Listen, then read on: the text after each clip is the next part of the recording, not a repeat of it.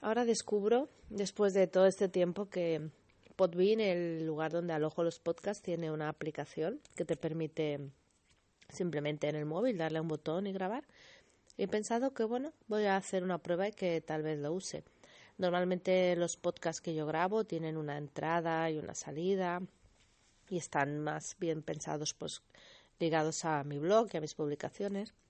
Pero tal vez esto también sea una manera de comunicarme con vosotros diferente y que puede ser interesante, como pensamientos lanzados al ciberespacio, a las ondas, que tal vez lleguen a alguien o tal vez no.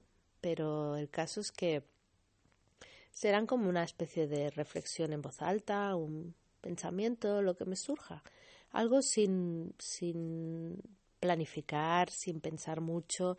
Puede ser así medio titubeante, pero que el objetivo es ese, es compartir un momento de reflexión, una sensación, una emoción, algo que en ese momento me pase por la cabeza con vosotros. Van a ser muy fáciles de diferenciar del resto porque no van a tener entrada ni salida ni nada, van a ser así a pelo y tal como queden. Y bueno, espero que estas mini secciones os gusten y no sé, que me deis algún feedback sobre si queréis que lo haga o no lo haga. Entiendo que la de hoy no dice mucho nada, solo es como una presentación de la presentación.